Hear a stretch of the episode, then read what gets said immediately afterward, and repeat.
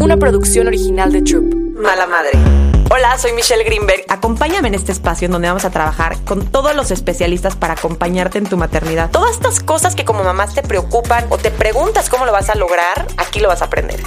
Mala Madre. Pues bienvenidos a Mala Madre. Hoy tengo aquí el gusto de tener a Luz Carreiro que eh, me marcó en un video que vi el otro día y sentí como que me impactó porque dije qué fuerza y qué valentía de decirlo al público temas que cuestan mucho trabajo hablar como mamás, como mujeres, por la expectativa de la sociedad, ¿no? Entonces, Luz, bienvenida, me encanta que estés aquí. No, muchísimas gracias a ti por el espacio y por el temazo que nos vamos a aventar, tan necesario que se hable, que se diga. Que se hable. Sí, sí, sí. Cuéntanos de ti un poquito para ya entrar en temas más Claro, pues bueno, yo eh, soy Luz, soy de Chiapas, soy eh, una madre, tengo 36, es mi madre, soy madre primeriza de una nena que está por cumplir los dos añitos.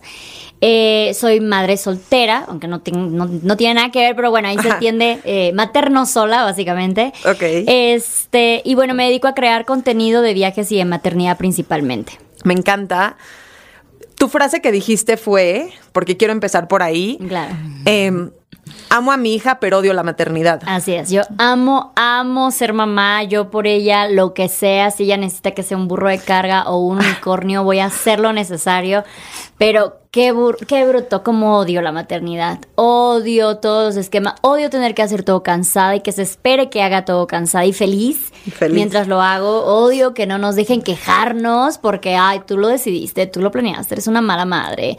Odio que se espere siempre la perfección, la congruencia, eh, todo sobre la maternidad. Odio, odio todo eso. Y ser todóloga, ¿no? Porque tienes que saber de alimentación, claro. y no, de no educación. Tienes espacio al error. O sea, estamos de acuerdo de que sí, estamos criando pues una vida, estamos a cargo de una vida y es una responsabilidad desbordante ya de, ya de por sí. Creo que todas estamos muy conscientes de eso, ¿no? Mantener vivo a otra persona es muy, muy tenso y es muy importante, sin embargo, no nos dan este chance al error de, ¿sabes qué? Hoy quiero empezar a implementar esto con mis hijos y ya mañana digo, no, ¿sabes que Ya no. Y dicen, ay, no, pues como que no eres consistente. Sí, Qué incongruencia la tuya. Sí, es como de, güey, yo también estoy aprendiendo este Yo también estoy aprendiendo.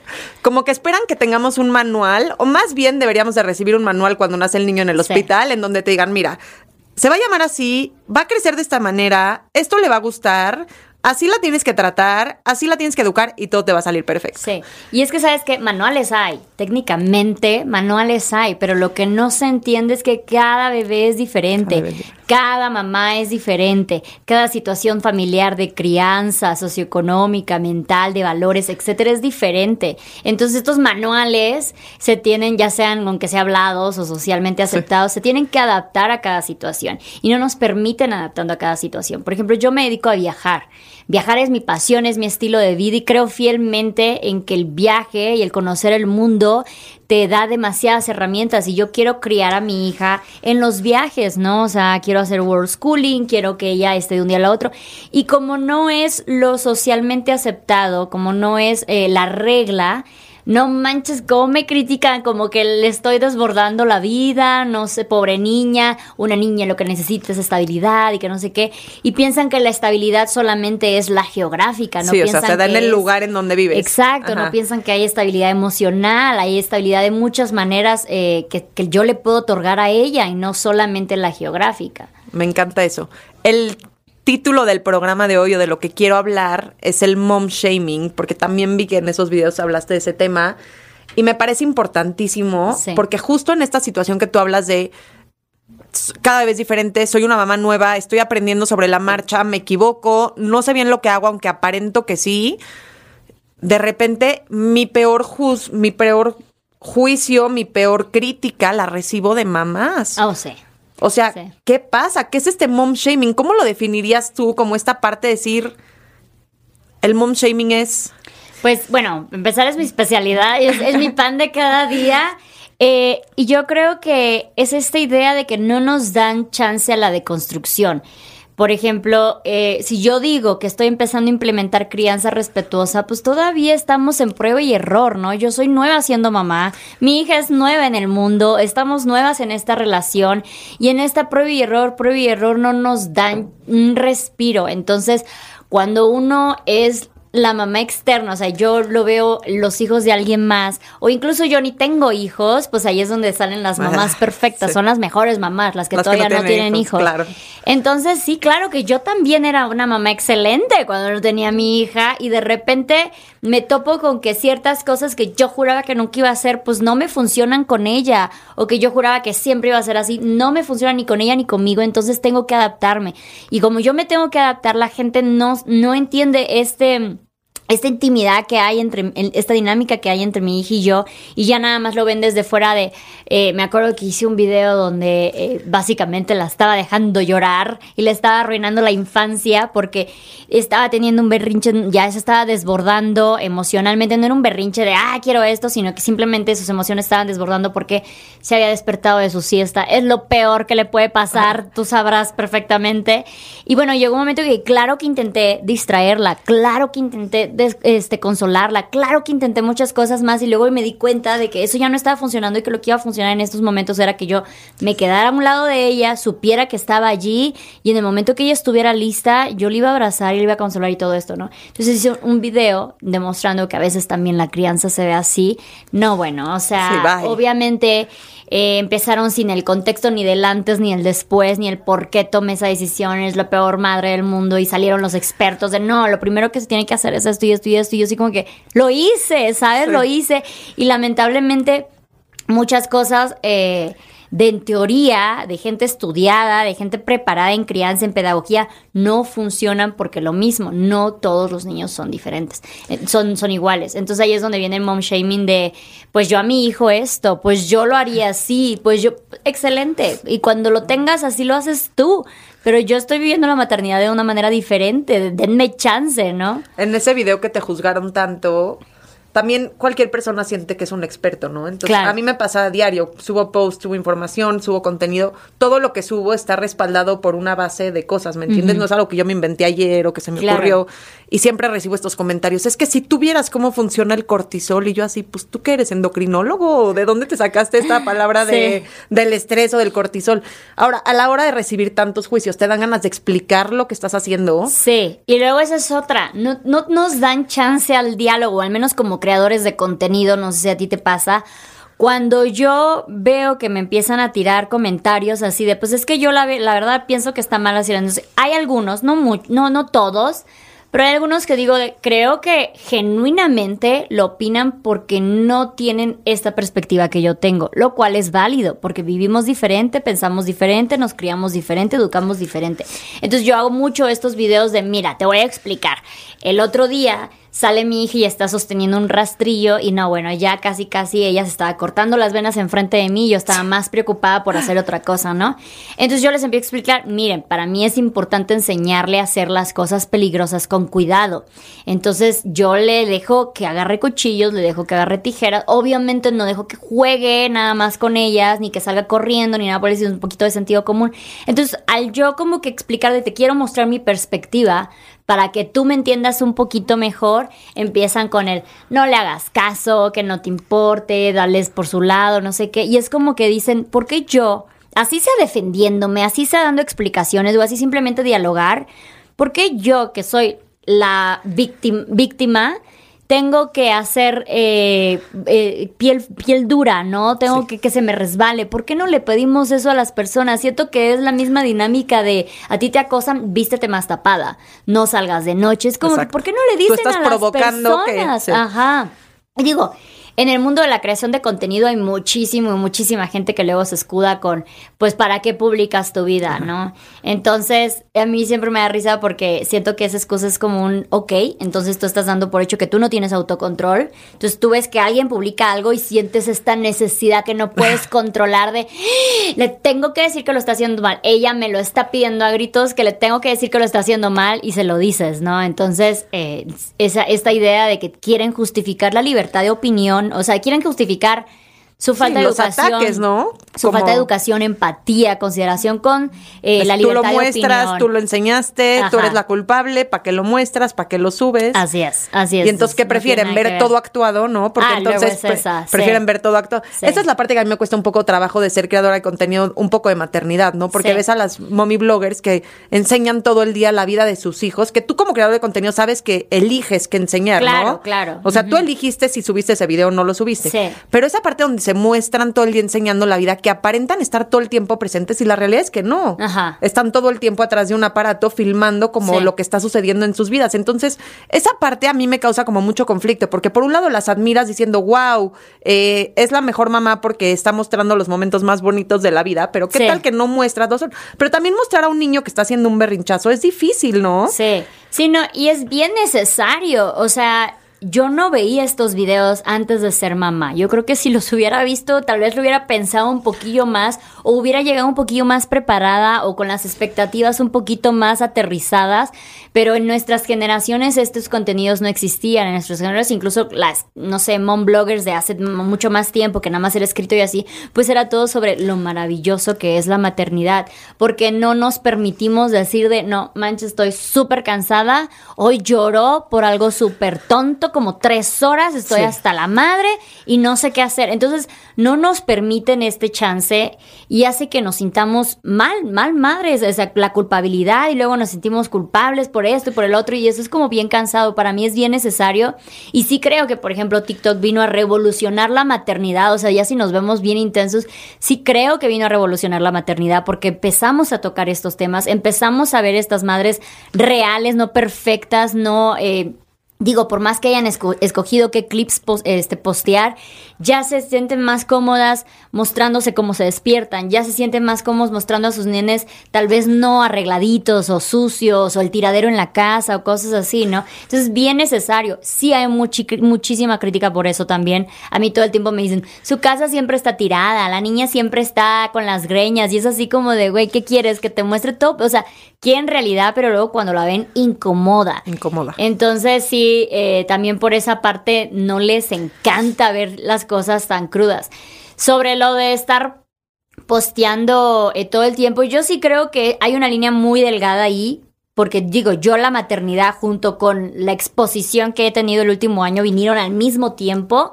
Entonces sí es verdad, cuando yo empecé yo mostraba muchísimo más a mi hija. Yo estaba en mamá pavorreal de mírenla, eh, le salió un moco, ¿a poco no tiene la figura de una estrella? ¿Saben? O sea, para mí todo lo que hacía era una maravilla.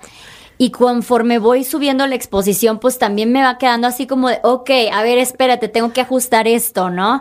Y digo, no, no la quito por completo porque también es parte de mi vida, pero sí cada vez la muestro menos. Y si es esta idea de, la estás explotando, estás invadiendo su privacidad, estás todo esto, ¿no? Para mí, alguien que se dedica a hacer contenido de su maternidad es un win-win, ¿saben? O sea, eh, yo puedo estar con mi hija todo el tiempo mientras trabajo, ¿no? Y trabajo mientras estoy con mi hija y mi hija está, o sea, ah, puedo hacer las dos cosas al mismo tiempo. ¿Por qué no desearía poder de darme esa oportunidad, no? Y, y eso que no, no la tengo que estar como que sonríe, ahora salta, ahora vístete. No, claro que no, es simplemente mostrar tu día a día. Pero mucha gente luego le incomoda eso de que dices de, güey, pues, o sea, sí, sí, gana más dinero y eso, por, por eso, pues, a toda madre, porque está con sus hijos todo el tiempo, ¿no? Eso está, eso está padre, ¿eh? pero es como un- una línea delgada. Es una línea muy delgada y yo creo que tiene muchísimo que ver con qué tanto le pedimos a nuestros hijos que sean tan participativos para que salga el post perfecto, ¿no? O sea, eh, digo, ella está muy chiquita, es incontrolable, pero he visto que este, que cuando son más grandecitos, que posa, sonríe y no sé, que le hacen esto de cambios de ropa. Y yo, una vez cuando ella era muy, muy bebé, le hice esto de cambios de, le compré ropas y le hice, y no, bueno, para el tercer cambio ya, Ya, ella está súper sí. irritada y fue así de, ok, no lo vuelvo a hacer, o sea, esto no se vuelve a hacer. Entonces, yo la filmo mientras ella vive su día a día, ¿no? Claro que no la filmo tanto, claro que hay un límite, claro que sí está expuesta, claro que hay muchas cosas que se deben de considerar. Al mismo tiempo considero que para nuestra generación, igual y todavía es muy chocante estar en las redes todo el tiempo, pero para las nuevas generaciones ya es, como tener tu INE. Sí. Ya es, ya es algo súper común, ¿no? Es algo que es lo que están viviendo y la forma en la que se comunican con la gente y la forma en que se relacionan y la forma en la que viven la vida, que también eso está difícil, porque entonces viven realidades que no siempre son las, las reales, ¿no? Por así decirlo. Cuando dices que eres mamá eh, soltera, que materna sola, ¿sientes que eso te ha hecho objeto de más críticas y de más mom shaming o sientes que va parejo para quien sea? Creo que al principio de mi separación lo era porque no se entendía como que, o sea, como que la primer culpa que te ponen es la estás privando de un padre, eh, no le estás dando la familia, que es la familia que antes pensábamos que era la única composición familiar que existía, que era papá, mamá, hijos. Eh, entonces sí había muchísima crítica al respecto de por qué no dejas que la vea. O sea, ya como que se hacían sus historias de por qué no dejas que vea a su hija y por qué no la llevas a que lo vea. Y es así como de, güey, porque no es nuestra responsabilidad, ni la mía ni la de una niña de un año, ¿no? Entonces, gracias a Dios eso ya cambió, ya como que ya vieron la situación un poco más y ya se relajaron. Pero sí creo que hay, irónicamente, un, es, es una relación amor-odio con esto de las madres solteras, las mamás luchonas. Es como que no sé, como que hasta se burlan de, ay, sí, se cree mamá luchona porque es soltera y que no sé qué, ¿sabes? De lo puede, no sé. Y como que siempre tienes que estar en búsqueda de tu siguiente pareja, ah, de tu siguiente relación, del siguiente papá para tu hija, ¿no? O sea, nadie puede entender que tal vez tú estás completa, feliz, estando en donde estás ahorita y que si llega, pues qué padre, pero no estás como en la búsqueda de completar esa familia, ¿no? Como que estás incompleta. No, claro, digo, ahorita yo no he vuelto a, las citas ni nada por el estilo, pero yo me imagino que eh, eh y ese es un tabú que yo misma incluso me pongo de cuando alguien me invita, no, no, más bien nadie me ha invitado a salir, pero eh, cuando yo pienso si alguien me llegara a invitar a salir, como cómo manejarlo. A mí todavía me, causa mucho de, ay, no, pero o sea, es como acá a favor, en contra, lo digo, no lo digo, la meto, no la meto. es como que eh, sí, yo creo que sí es todo un tema el cómo es tener unas nuevas parejas. Digo, para algunas tal vez es más fácil que para otras. Para mí yo siento que todavía no, estoy en ese nivel. No, no, no sé. Nada más de pensarlo se me hace tan complicado que digo, bueno.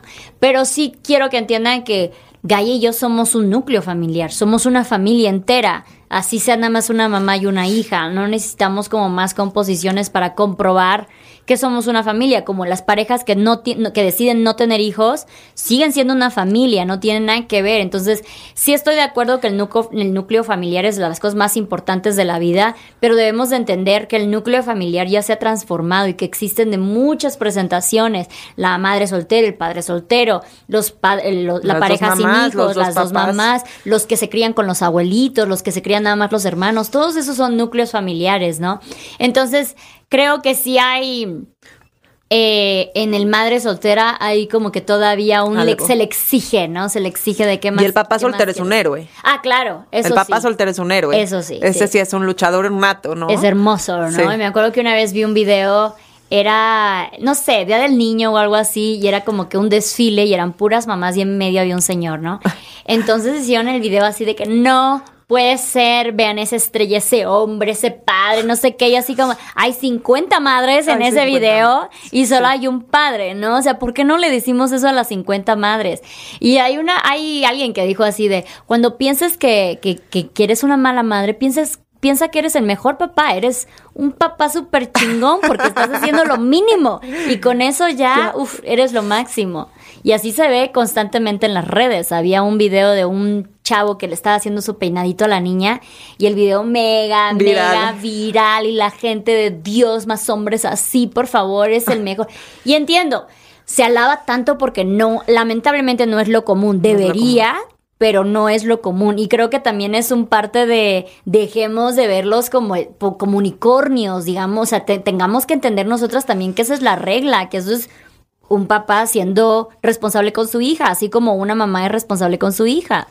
¿Crees que socialmente estamos listos ya para evolucionar este núcleo familiar? No. No, o sea, yo diría que sí, porque yo siento que en mi círculo de amigos, en mi, en mi tribu, en mi comunidad, en la gente con la que me rodeo, pues pensamos así. Pero cuando ya lo veo en diferentes áreas, en las redes, en donde, se, de donde yo vengo y todo eso, sí siento que todavía le falta muchísimo a ese tema. Y por eso somos las incómodas que lo traemos a la mesa y seguimos en este estirilla floje y, y, pues ni modo, nos toca y Porque a veces trae temas difíciles, ¿no? O sea, yo tengo un, eh, un amiguito de mis hijos, tiene dos mamás. Entonces el otro día me pregunta a mi hijo de siete años, mamá, ¿pero cómo se hacen los bebés si tiene dos mamás? O sea, ¿de dónde sale? Y, mi, y mi otro hijo, que es su amigo, le dice, salió de un laboratorio. Y entonces, o sea, como que la pregunta es, ¿y quién es la mamá? ¿Y de dónde salió? Y te empieza a abrir preguntas incómodas que a veces no estás listo para responder como papá, ¿no? O sea, no sabes cómo abordar el tema y decir, bueno, ¿te explico de las abejas y de las flores o hablamos de los laboratorios? O sea, ¿qué temas te van a abrir estos núcleos familiares nuevos que vienen cambiando el mundo? Y entonces ahí sí dices, híjole, estamos listos para hablar de eso, para enfrentarlo, para vivirlo. Sí, pero yo creo que, o sea, los que no están listos son los adultos, porque los niños los van a tomar de la manera más natural. En un laboratorio, ok, ¿De dónde sacar? Ah, de esto y eso. Ok, ya con eso. O sea, nosotros nos cuesta tanto porque todavía crecimos con la educación de la generación que te habla de la florecita y la abejita y todo esto. Entonces, nos cuesta muchísimo hablar de sexualidad de una manera no sexual. Nos cuesta muchísimo hablar de emociones. Nos cuesta muchísimo hablar de equidad porque crecimos todavía con esas creencias. Entonces, si nosotros rompemos, y por eso esta generación es tan compleja, porque estamos rompiendo con muchas cosas que venimos del pasado, pero o sea, para nosotros va a ser incómodo, para nosotros va a ser difícil, para nosotros va a ser pesado, para nuestros hijos ya no. Entonces, va a ser más normal. Si yo el día de hoy, a mí me, me cuesta un chingo la crianza respetuosa, a mí me cuesta un chingo no perder la paciencia, no querer gritar. Pero no, solo a ti. Claro, o sea, no querer agarrar la chancla, que era de, te voy a dar el chancla, ¿sabes? Cuesta un chingo, pero si yo lo logro, si yo lo hago, a ella ya no le va a costar. Entonces, es, es esta idea de romper ese esquema, ese, esa idea de... Eh, pues mi abuelita decía, mi mamá decía, pero pues ellas están en nuevas, en otras generaciones, ¿no? ¿Crees que el shaming viene desde un punto de incomodidad? Sí, claro. O sea, es como me incomoda lo que tú estás haciendo y por eso te critico. Sí, totalmente. Es un constante recordatorio de que alguien o hace las cosas peor que tú o hace las cosas mejor que tú incluso. Y eso siempre va a incomodar, eso siempre te va a molestar del por qué no, o sea, ¿Por qué tú tratas de hacer todo y no te sale como esa persona? ¿O por qué tú no estás haciendo nada y no te va tan bien como esa persona? O sea, puede ir de las dos maneras, pero definitivamente viene desde este punto de comunidad de entender que la gente vive diferente a ti, la gente obtiene resultados diferentes a los tuyos, así vivan de la misma manera, porque también eso luego puede ser que el privilegio, que la suerte, que el trabajo, que el éxito, todo eso hay veces que venimos de las mismas ideas, de la misma sociedad, estamos echando las mismas ganas y, y nos va diferentes. Entonces, sí, sí creo definitivamente que el mom shaming también viene muchísimo de la incomodidad que nos provoca ver cómo otras personas viven diferente a nosotros. Y de compararte con alguien más, ¿no? Sí. O sea, esta comparación constante de, es que su hijo ya durmió toda la noche y tiene seis meses y qué hizo y por qué yo no lo logro, ¿no? Como esta parte de sentirte insuficiente, ¿eh? sí. porque no estás logrando lo que alguien más sí logró, o que no estás en el mismo lugar, o que no sé. Sí. O al revés, ¿no? O sea, porque luego también viene muchísimo desde el punto de, pues mi hijo ya lo hace y el tuyo no, ¿no? O sea, esta idea de que yo entiendo que muchas veces creemos que nuestros hijos pues son las superestrellas del mundo y todo el universo gira alrededor del, del nuestro, nada más. Entonces, sí queremos como que siempre, o sea, cuando vemos que algo están haciendo mejor es como que, ¿sabes? Estrellita para mí. Pero no significa que la otra familia está llevando sus propios tiempos porque tal vez, no sé, a mí criticaba mucho lo de que Gaia todavía no hablaba, digo, ya, ya habla, pero todavía no tan fluido, o se tardó en hablar porque pues le manejó dos idiomas y todo este show. Entonces mucha gente, pues mi hijo ya hablaba, pues mi hijo ya dice palabras, pues mi hijo, excelente. ¿Sabes qué? Gaia es muy buena subiendo las escaleras. O eh, siempre van a haber diferencias. Y esta idea de que todos vamos creciendo, y esto nos lo han puesto toda la vida porque siempre ha sido así. Las escuelas duran tantos años, a la tanta edad te gradúas, en a tantos los años a los siete. Entonces, estas metas que como sociedad nos ponen, nos han hecho a la idea de que pues todos tenemos que ir al mismo tiempo, ¿no? Entonces siempre es una competencia porque no entendemos que cada quien tiene sus tiempos. No es una competencia, porque alguien va a ser súper exitoso a los 35 años y alguien a los 20. Y está bien, o sea, cada quien va a su tiempo. ¿Tienes una tribu tú? ¿Tienes Sí. un grupo, una comunidad de gente donde te sientes cómodo y te muestras tal como eres? Sí, sí, tengo una excelente, una excelente, excelente tribu. Y es algo que yo veo muchísimo en las redes que me dicen que una vez que son madres, sus amigos, sus familiares se alejan Se van. muchísimo y quedan muy solas. La maternidad es muy, muy solitaria. Muy solitario. Yo tengo la enorme fortuna de que neta cuento con una tribu preciosa, mi mamá, mis mejores amigos, que incluso creo que Gaia es como la única niña ahí, o sea, hay un par de primillos y así y amigos, pero Gaia es casi, casi como que la única niñita. Entonces también el estilo de, de, cómo son mis amigos y cómo pensamos nos da la oportunidad de tener un vínculo muy cercano con Gaia, como que todos somos niños, ¿no? Todos somos al mismo tiempo. Y es bien bonito y de verdad para mí eso ha sido un colchón precioso, o sea, es muy necesario. La maternidad es en comunidad, la maternidad es en tribu, Se- o sea, no, y esta idea de yo puedo sola, yo soy mujer empoderada, no es, o sea, no es sano, no está bien. Digo, yo puedo sola, sí, O sea, no sí, es lo que quiero. decir, si quieres puedes sola. Claro, ajá, es- no significa Sí. que quiero, no significa que debo, no significa que tengo que. Entonces, eh, luego me dicen mucho de, ay, dejas a tus hijas con todo, nunca, nunca puedes estar sola, siempre tienes gente en tu casa. Y yo digo, uy, pues qué bonito, qué bonito que Gaia pueda crecer en esa comunidad, qué bonito que yo como mamá tenga esa comunidad. Y yo desearía que todas las mamás tuvieran eso. Y sí me doy cuenta que muchas no lo tienen. Y lo veo en comentarios luego con mis propios amigos, por ejemplo, que es una pareja de casados que no tienen hijos, que es constantemente yo le estoy bajando el marido. O sea, es la única relación que tenemos entre los tres, es que yo le estoy bajando el marido a la, a la otra chica, ¿no? O, ay, Gaia ya lo ve como papá. O sea, esto así como que, no, no, o sea, no es necesario. Simplemente, pues, somos comunidad y ya.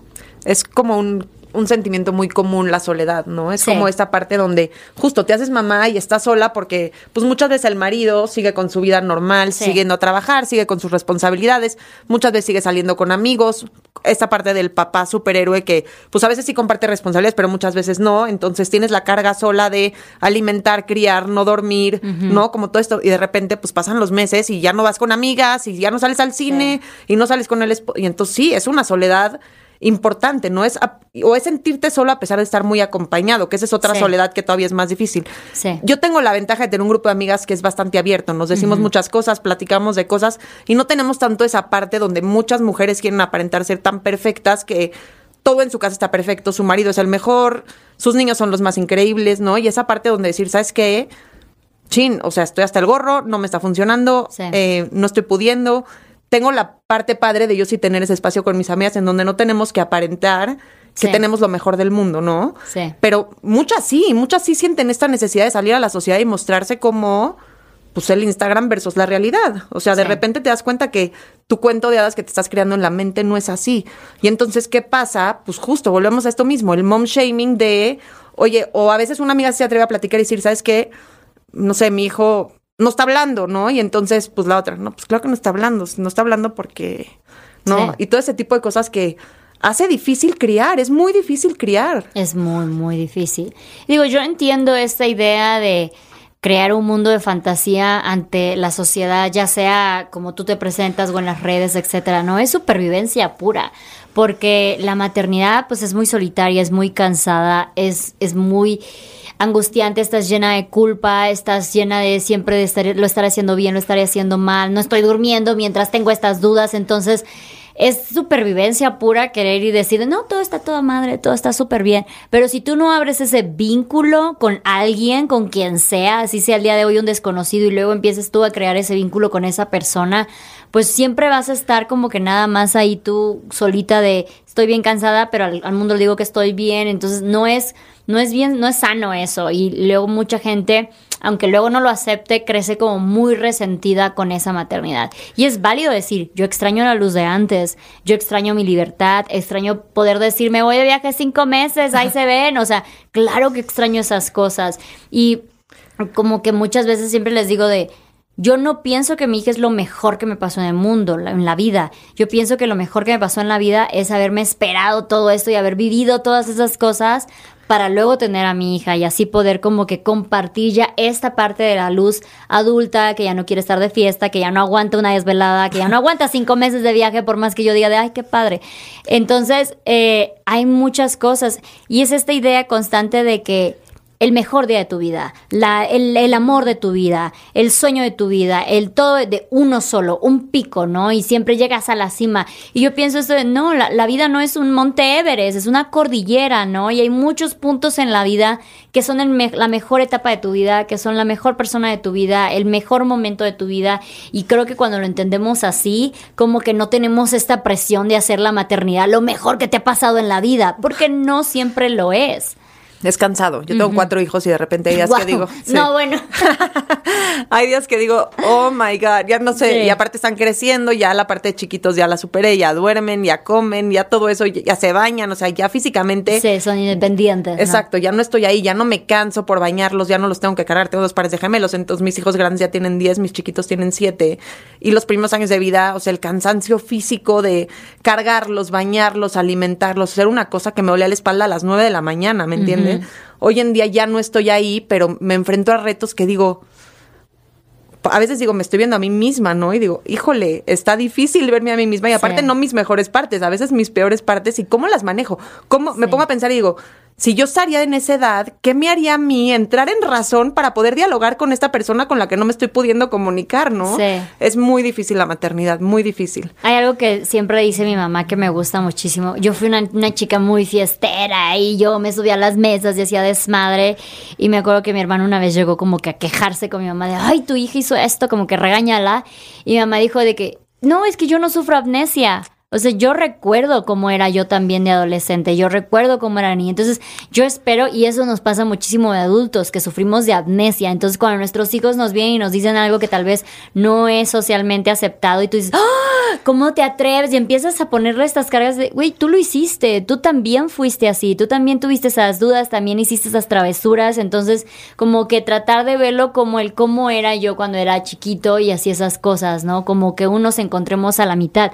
Claro que no es como que, ay, tú seas su amigo y alcahuetealo. No, o sea, simplemente debemos de entender como que ambas partes y no nada más tener esa prohibición todo el tiempo de no, no lo hagas, eso está mal, no pienses así, no, todo esto pero requiere más flexibilidad poder entender que estuviste ahí, ¿no? Y Claro, porque como dices, no son nuestros mejores momentos. Entonces, si el día de mañana, pues es incómodo decirle a tus hijos que pues tú también te emborrachaste, que tú también este, hiciste cosas que no eran debidas, o también, este, no sé, eh, tuviste varias parejas, no sé, todo este tipo de detalles como que dices, no, ¿qué ejemplo le voy a dar? Yo debo de ser, ya sabes, un, este, un ejemplo magnífico de, de pureza y valores y todo lo demás. Y la verdad es que en la vida cometemos muchísimas cagadas y es importante recordárnoslas. Sí, es muy importante, pero verte reflejado a ti mismo en otra persona.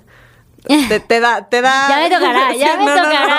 te da algo. O sea, de repente le digo a mi esposo, es que a veces le digo, siento que sacó lo peor de mí, lo peor de ti. Y nos, los vino a hacer trabajar para ver cómo podemos lidiar con esta persona. O sea, está muy difícil. Pero regresando al tema, de los núcleos familiares em, donde tú estás con Guy, estás feliz. Como dices, es un núcleo. Y justo yo estaba hablando con una amiga, como que me dices que esta institución del matrimonio ya no me gusta, te provoca estas infidelidades, te provoca tenerte que salir de ahí, te provoca miles de cosas. Le dije, no, pero yo sí siento que el núcleo familiar, llámale como tú quieras, llámale a los abuelos, llámale a los primos, llámale a la familia chiquitita, la familia alargada, crecer en familia, no crecer en familia te da identidad. O sea, te da identidad el haber, no sé, tú tu relación de cercana que tienes con tu hija, que este, existe o no existe la figura paterna, no importa, ¿no? O sea, se está formando en esta identidad que saca de este núcleo familiar que está formado por donde sea, ¿no? Y que a veces, pues si el núcleo ya no funciona, si ya no está bonito, si el ambiente no es cómodo, pues es necesario encontrar un camino diferente en donde te enfrentas otra vez a la sociedad que se va a voltear y va a decir, tronó su matrimonio. No le funcionó la relación en pareja. Fracasó. Fracasó. Algo está mal ahí, ¿no? Porque fracasó. Entonces, ¿a qué se debe este fracaso? ¿A algo de ella? ¿A algo de él? ¿A la niña? ¿No aguantaron? ¿No? Entonces, todos estos juicios que vienen de ver los cambios y de enfrentarlos en la vida son muy difíciles de vivir. Sí. Sí, porque claro que cuando uno se casa, se casa con una idea que es para toda la vida, o cuando uno eh, de joven, digo, hay mujeres ya que lo dicen, yo siempre me vi como madre soltera, yo siempre quise tener mis hijos solas, pero yo creo que la mayoría como que igual nos casaron con esta idea de la el núcleo familiar de, de, antes, ¿no? El papá, la mamá, los hijos, el perro, el jardín en la casa y todo lo demás. Entonces, sí, sí pega el saber de por qué a mí no, ¿sabes? Porque, porque yo no pude. Claro que hay pues estas, este cierto sentimiento de chingar, me hubiera gustado. Y claro que digo, eh, vi un video una vez que decía, toda la mamá soltera te va a decir, sí, a huevo, yo puedo sola y mujer empoderada y yo y mi hija y que no hay ningún problema hasta que ve una familia con un padre presente y te rompe, claro yo veo a alguien que, que, que son una familia con un padre presente, activo, no nada más un padre que, bueno, ahí está y es un mueble, no, alguien que de verdad es equitativo con la, eh, que peina la, niña. esposa, que peina a la niña y nos hace viral. Ah, este, y sí te pega y sí dices de, güey, me hubiera encantado, ¿no? Pero si comparo eso a comparar la familia donde está la mujer con un padre ausente, con una pareja eh, inestable, con problemas de, no sé, infidelidad, de este, violencia financiera, violencia vicaria de otro tipo, no se me antoja. Entonces sí, yo creo que sí, tener esta, esta ilusión del núcleo familiar, pues sí, tal vez va a estar en primer lugar, pero en segundo lugar no es tenerla la de a huevo, no es como que con todos mis pedos me voy a aguantar por los niños y por la imagen y todo eso. No, yo sigo prefiriendo mejor seguir siendo una mamá sola con mi hija y tener nuestro pequeño núcleo, ¿no? Nuestra pequeña gran familia. Si esta luego se transforma en un futuro, porque tampoco estoy cerrada a que sigamos así o se transforme, pues a toda madre, pero si no, prefiero estar así tranquila, ¿no? Porque lo importante no es la composición, lo importante es cómo se siente cada persona en esa composición. Sí, la calidad. Claro y sentir que es suficiente, ¿no? Porque si no, otra vez empiezas como esto no es suficiente, entonces como no es suficiente, buscas y encuentras y te comparas y si no te provocas a ti misma ese, ese shaming propio personal, pues estás haciendo lo mismo con los demás. Sí, claro, ¿no? Y por ejemplo, en mi situación, lamentablemente yo era de la familia con violencia familiar, un padre ausente y todo eso, entonces para mí haberme salido de allí no era un fracaso, al contrario, es un éxito, ¿no? Porque ahorita digo, seremos nada más dos, pero somos dos plenas, felices, con calidad, eh, somos nuestro núcleo familiar y estamos felices así. Sí, estoy completamente de acuerdo que duele salir, duele romper, socialmente a veces como que sabes que la solución está ahí, ¿no? Como decir, a ver, esto ya no está funcionando, estoy viviendo esto y a veces no te das cuenta de lo que estás viviendo porque estás muy metido ahí. Entonces sientes como que ya es normal vivir esa violencia y es normal vivir eso porque es lo, pues que, es lo que te tocó, es lo que te mereces, es en donde estás y pues es lo que hay, ¿no? Y de repente tomar la decisión de salir, híjole, ¿a qué te vas a enfrentar? Claro. Bueno, justo hace poquito hice un video al respecto. Eh, donde decía, es que sí, yo, yo entiendo, es difícil y duele, te va a doler un chingo salir y quedarte. Las dos van a doler un chingo. La única diferencia es que cuando sales empiezas a sanar. Tal vez te dure un mes, tal vez unos meses, unos incluso años, no importa, un par de años, pero sanas. Entonces ya nada más es cuestión de decidir si quieres que te duela por un ratito o para toda la vida. Pero de qué va a doler, va a doler, de las dos. O sea, no te voy a decir, te sales de ahí mágicamente, ay, rosas y sabor y todo, no de que va a doler, va a doler, pero tú escoges si quieres que te duele un ratito o para toda la vida. ¿Tú cómo te diste cuenta que estabas en un lugar donde te querías salir? Ya no era feliz, o sea, vivía en constante ansiedad. Todo el tiempo era, como ya sabes, cuando cae un lapicito y estaba yo así de chin, chin, o sea, como que ya no, ya no, simplemente ya no era plena, ya no brillaba, eh, sí, lo mío sí fue como más obvio porque sí hubieron arranques agresivos, no contra mi persona, pero pues en general y sigue siendo violencia, no porque, porque luego mucho piensa, mucha gente piensa, si no te golpean no es, no es violencia. No, hay muchas maneras de tener violencia. La más silenciosa y la más peligrosa es la psicológica. Entonces, cuando uno sufre violencia psicológica le cuesta mucho más y lo entiendo porque no, no tenemos las herramientas, casi no nos dan las herramientas de distinguir cuando es violencia psicológica y cómo defendernos ante la violencia psicológica. Entonces, en mi caso, si hubieron eh, violencias físicas, no directas, pero sí hubieron violencias físicas y esas como que son más fáciles de decir de no, hasta aquí. Ya una vez que distinguí las violencias físicas y salí, me di cuenta de toda la violencia psicológica que también estaba yo pasando, ¿no? Pero claro que tiene muchísimo que ver la tribu, nuevamente, súper importante, eh, porque luego me decían, ¿cómo le hiciste para superarlo tan rápido? No fue rápido, yo viví mucho duelo dentro de la relación, pero por ejemplo, la, la estabilidad, la autosuficiencia financiera basiquísima, basiquísima. Muchas mujeres quisieran salirse de allí, pero no tienen dónde caerse, no tienen cómo salir, cómo pagar las cuentas para sus peques. Cómo, sí, luego es esa parte de si te vas, pues te dejo sin nada, pero para ti, para los hijos, ya claro, como puedas. Claro, entonces eh, la, la violencia, la estabilidad financiera, la, la, independencia financiera es básica para poder salir de, de esta situación. Eh, la tribu obviamente es básica para poder salir de esta situación. Digo, si no la tienes es más difícil, pero se puede. Pero el otro día leí algo que muchas personas o muchos hombres que violentan, o no sé si decir hombres porque puede ser que también sean mujeres, pero que violentan, es como un un como manual específico en donde te hacen como romper de cierta manera con estas relaciones que te generan esta Ah, claro. tribu que te van a ayudar a salir. Entonces, tu familia es lo peor.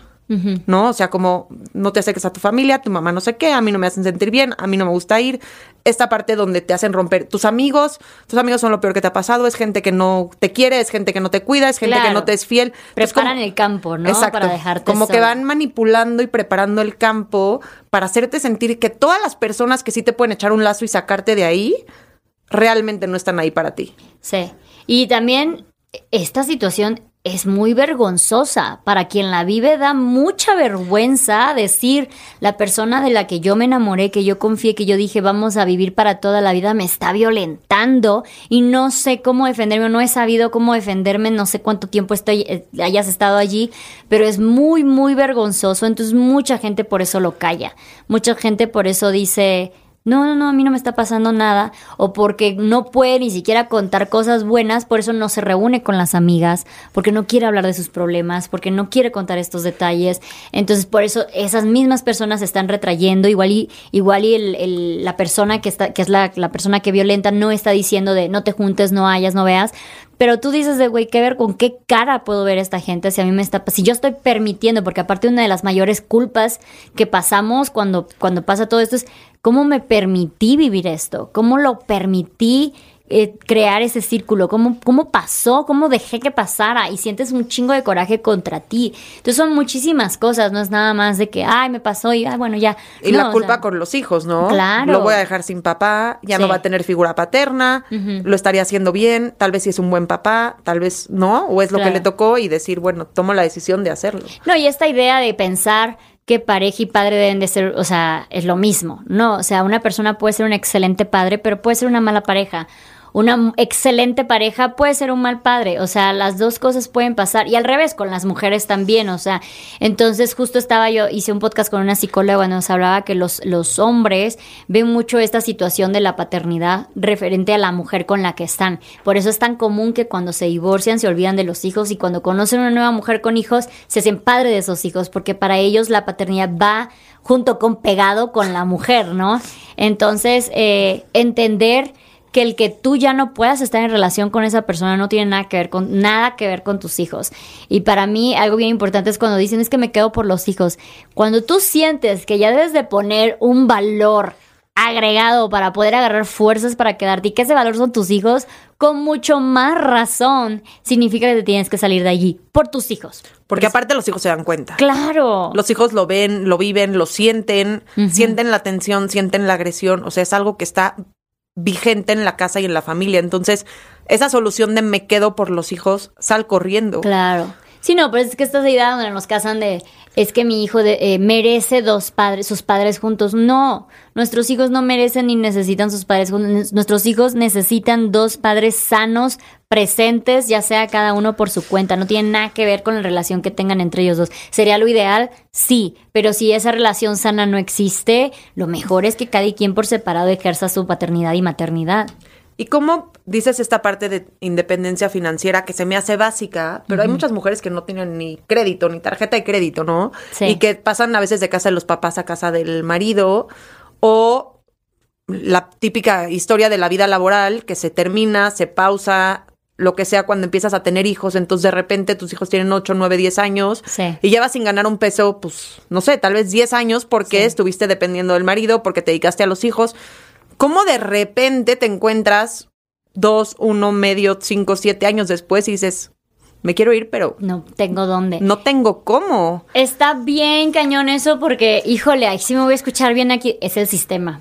El sistema no nos ayuda porque, o sea, en el momento que tú eh, te haces madre, que tú tienes que dar a luz, alguien tiene que quedarse a Cuidar a los mantener vivo a esa criatura, ¿no? Entonces, eh, no, no le dan las facilidades al padre para que, o sea, los padres casi no tienen, que yo tenga entendido y empiece a existir, pero no tienen ellos la eh, licencia de paternidad. Solo en países muy nórdicos. Ajá, exacto. Entonces, desde ahí Incluso eh, pasa muchísimo que en relaciones equitativas antes de tener hijos, a la hora de tenerlos se vuelven súper estereotipadas de roles de género porque sistemáticamente hablando no, nos permiten que podamos seguir siendo equitativos. Y cuando vienes tú a ver, tú ya te quedaste en la casa y él pues se tuvo que ir a trabajar, entonces ya se vuelve este núcleo de yo hombre proveo, la mujer se queda ahí, ¿no? Entonces esta idea de que quedarte en casa a nada más limpiar y hacer de comer y crear a tus hijos no es un trabajo.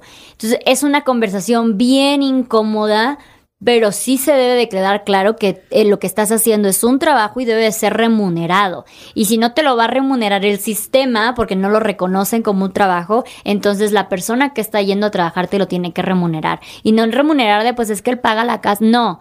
O sea, es, te doy, no sé, tu gasto o como lo quieran poner en su relación, ¿no? Para prevenir luego esta situación. Sí, que puedas hacer un ahorradito, claro, ¿no? De eso ¿sabes? Que me dan mi mesada, no sé, como lo quieran ver, que no es mesada, es un pago por el trabajo que tú estás haciendo, porque sí estás haciendo un trabajo y gracias a que tú estás haciendo ese trabajo, esa otra persona puede, salir y ejercer ese otro trabajo. Entonces, sistemáticamente hablando, sí nos atan demasiado a esta situación. El otro día decían, porque yo obviamente estoy del lado donde la creación es de, de, contenido es de pobres mamás, nosotras merecemos el mundo y todo eso. Y dicen, no, pero es que el hombre también se sacrifica muchísimo saliendo a trabajar. Y vi un video que a mí me cambió toda la perspectiva y se me hizo bien interesante y es que así el hombre se tenga que sacrificar trabajando 20 horas diarias, su sacrificio sigue siendo menor que el de una mamá que se queda en casa. Porque él sigue teniendo conversaciones de adultos, él sigue creando currículum, el día de mañana si pierde ese trabajo va a poder conseguir otro trabajo, él sigue teniendo sus actividades. Y una mamá se queda 10 años en casa, el día de mañana para que consiga trabajo está muy, cabrón, está muy difícil, no tiene conversaciones con adultos, se queda simplemente llegas a los 40 y eres ya ni Office conoces, no sabes cómo manejar la computadora. Exacto, entonces esta idea de que no es que mi esposo, mi pareja se sacrifica mucho por nosotros para darnos este eh, comida en la mesa y lo que sea, es como que, ¿y tú? Tú sacrificaste una vida, tu vida, ¿no? Y, y esta idea, nuevamente volvemos a lo del mom shaming, esta idea de que la mujer, la mamá, tiene que sufrir por amor y tiene que hacerlo todo pero es que lo hago muy feliz, muy contenta por mis hijos. no es muy latinoamericano eso. Posiblemente, no sé, pero posiblemente sí esta, esta idea de, eh, incluso el otro día hablábamos del parto, hasta el parto, no nos dejan hablar de que el parto es una joda porque pues es un dolor más hermoso porque diste vida. o no te dejan quejarte de tus estrías o de tu panza flácida porque, diste vida, es un milagro. Hay es como que, hay que amar al... No puedo cegarme por el amor que tengo a mi hija a todo lo demás que me pasa. Por eso yo empecé, yo, yo empecé con esta idea de yo amo a mi hija, amo ser mamá, pero odio la maternidad. Y yo creo que una vez que tú separas estas dos cosas, porque claro, ser mamá son esos tiempos de cariñitos, son verla crecer, son reírme con ella. Y la maternidad es hacer de comer cuando tengo hambre y no puedo comer porque le tengo que dar de comer, o no poderme bañar tranquilamente, no poder dormir, lavar pañales, o sea, todo esto. No poder salir, no, poder, ir de fiesta si se te antojó salir de fiesta ese día. Exacto, la lactancia, el trabajo, el parto, todo eso, eso es la maternidad y eso por eso yo tanto lo odio. Y no nos permiten decir que odiamos esto porque la gente piensa que automáticamente estamos directamente hablando de nuestros hijos. Entonces, para mí, y por eso empiezo, digo mucho esa frase, para mí es importante, fundamental, es de sobrevivencia distinguir que son dos cosas diferentes. Y hay gente que se llama la maternidad. Claro, Sí. Claro, no, y, no, y es válido, es totalmente válido, porque para todo hay gente que nace para ciertas cosas que para otras, ¿no? Y pueden amar hacer todas esas cosas. A mí me encanta cocinar, soy pésima haciéndolo, pero me encanta. Me encanta hacer tareas con ella y cosas así, pero aún así, en mi, mi sano juicio voy a decir que me encanta tener dos, tres años de no dormir.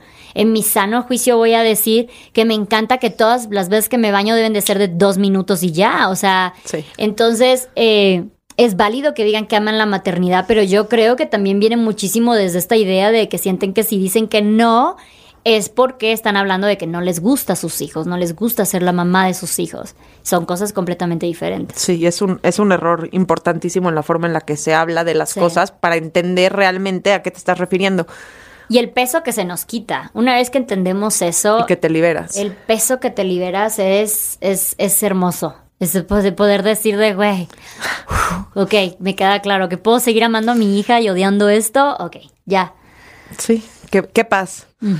¿Cómo, ya para terminar, cómo construyes esta tribu que resulta ser la salvación? Porque antiguamente, cuando no había esta exigencia de la mujer trabaja, la mujer tiene que ganar su dinero, la mujer si se necesitan dos ingresos para mantener una casa hoy en día, no antes, hace cientos de años, que se criaba en tribu, porque así se criaba. Todas las mujeres de la villa, de la... Sí, de la colonia, de lo que sea. Se dedicaban a atender a la nueva mamá, ¿no? Entonces le llevaban comida, la cuidaban, cuidaban al bebé para que ella se recuperara y era criar en tribu real. O sea, tú como mamá estabas dedicada únicamente al cuidado del nuevo bebé y todas las mujeres a tu cuidado. Sí. Hoy en día que las exigencias de la sociedad cambian por el sistema, por la razón que tú quieras, tú tienes esa tribu que dices que te ayudó mucho a salir adelante, que día a día te mantiene contenta, te mantiene, no sé, viva o feliz. ¿Cómo la creaste? ¿Cómo las mamás que nos están escuchando, que no tienen esa tribu, que les da miedo este mom shaming de llegar y decir, yo no hago crianza respetuosa, yo a mis hijos les grito tres veces por día y es lo que me funciona y déjenme en paz porque a mí me, no me gusta la crianza respetuosa, me gusta la cama Montessori, me gusta X, la razón por la que tú quieras, poder llegar y decir, a mí me gusta así así me siento cómoda y me encanta cómo recuperan esta tribu, cómo crean relaciones en donde se sientan seguras de poder enseñar quién son y qué es lo que hacen. Sí, y bueno, ahí esta te la voy a contestar con las palabras de la gente que está en mi tribu y es el hecho de que yo los permití ser parte. Y esto pasa muchísimo entre yo puedo sola, no me tengo que quejar, eh, no, es, no puedo hacer esto, no puedo hacer el otro, o sea, esta sobreprotección que luego queremos darle a nuestros hijos. Entonces yo les permití jugar con mi hija, yo les permití relajarnos y hacer cosas que mucha gente consideran que no son para niños, ¿sabes? O sea, de, yo les permití decirles de, güey, no pueden salir, pero caigan a la casa, ¿sabes? Este, no tengo comida, ayúdame con la comida. Y cuando ellos empezaron a también entender mi estilo de vida, también empezaron a ser participativos en el estilo de vida. Entonces, llegó un momento en que yo estaba en chinga con la niña y mis amigos era de, güey, yo lavo los trastes, no hay pedo, o sea, yo hago de comer, ya no sé qué. Y yo se los permití. ¿Cuántas no decimos? No, no vayas a lavar. No, no, no sé qué. Bien, bien conchuda, yo pues se los permití. no me insistan, adelante. Si no hagas la comida porque no le puedes poner sal, porque la... No, a ver, yo hago la comida. Venga, lo que tú quieras. Sí. Entonces, eso es bien básico y cuando, cuando nos volvemos mamás queremos tener este control de todo sí. y soltarlo cuesta un chingo, incluso nuestras parejas. Muchas mujeres luego crean papás tontos, bueno, no tontos, sino papás inservibles. Pues, sí, ajá, inútiles, ajá, no porque ellos sean inútiles, sino porque no, las mujeres, es, no, a ver, yo la cambio, yo la baño, a ver, yo le doy de comer, tú no la. Entonces, esta idea es bien importante que tú dejes que otras personas compartan el control contigo. Eso es necesario. Y una vez que tú dejas soltar eso, la situación se va acomodando, ya sea tus familiares, tus amigos también van entendiendo. Deja tus reglas claras y también entiende que ellos no siempre deben de cumplir. O sea, yo, por ejemplo, yo a mi hija, yo quisiera toda la vida, digo, ya tiene dos años, pero yo quisiera no mantenerla sin pantallas, sin, sin dulces. Pero yo sé que cuando va con mi mamá, va a comer dulces, va a ver pantallas. Pero mi mamá sabe que también hay límites, que tampoco es todo el día, ¿no? Entonces, es un estilo y afloje que también debo entender que no todos deben de llevar la maternidad como yo la llevo. Y más si vas a permitir que alguien más los cuide, porque no hay manera de poder controlar todo. O acabas enojada, separada y sin ganas de compartir. Sí, no, más, más que nada es, es, este, es el secreto, es saber ceder el control. Obviamente tú sabes con quién y te darás cuenta una vez que empiezas a ceder el control, quién también toma el control. Si no, si no te ayudan, si ves que no tienen interés en tomar el control, bueno, pues esa persona tal vez no es parte de tu tribu y ya. Y buscas otra persona. Y tú poner tus límites, como a ver, si te vas a ir en el coche, tiene que ser en la siguiente del coche y si no, mejor no te la subas, porque para mí la seguridad es importante, ¿no? O sea, como saber hasta dónde, o como tú dices, bueno, en casa de mamá yo sé que lo va a hacer, pero también no es todo el día y tal vez va a ser un ratito, pero en mi casa no se hace y está perfecto. Sí. Sí, recientemente se va a mudar un amigo conmigo, mi mejor amigo de toda la vida. Y la mayoría de los comentarios era yo jamás le confiaría a, mi hijos, a mis hijos a alguien más. Es que jamás permitiría que nadie más entre a mi casa. Es, y yo entiendo esas preocupaciones, entiendo desde qué parte vienen estas preocupaciones, preocupaciones que yo también tengo. Pero si yo voy por la vida diciendo nadie más la toque, nadie más la vea, solo yo, yo me voy a desbordar, no voy a poder, porque lo que, lo que decimos, maternar es en comuna, es en, en, en, tribu, es que así era, así, así empezó la maternidad, ¿no? Si nos vamos a la historia, no la de nuestra mamá ni la de la abuelita, o sea, las de antes, era en comunidad y era así como funcionaba, ¿no? Y por eso podían tener tantos hijos y ahorita con uno nos estamos volviendo locas, porque queremos tener el control de todo. Está durísimo. Luz, millones de gracias. No, sí, sí está muy duro porque son retos del día a día. O sea, no es algo que es como pasar un examen, estudias para el examen, pasas el examen, te fue bien, te fue mal, ya verás si lo vuelves a presentar o ya estuvo, pero es algo que día a día te estás enfrentando o con tu peor parte o contigo mismo o con yo y, y, ojo, también es bien importante darle a nuestros hijos las herramientas, darles el criterio, ¿no? Darles la confianza. Si el día de mañana mi hijo me dice, mi hija me dice, esa persona no quiero saludarla, no la saludas y punto. Y en ese momento, no, o sea, también saber que él puede comunicar, que puede saber, que puede distinguir qué cosas sí y qué cosas no, ¿no? Para que eh, yo siento que también cuando digo esto piensan que yo voy y le digo al vecino, al primer vecino que se me atraviesa, te dejo mi hija y vengo. No, o sea, tampoco funciona así, ¿no?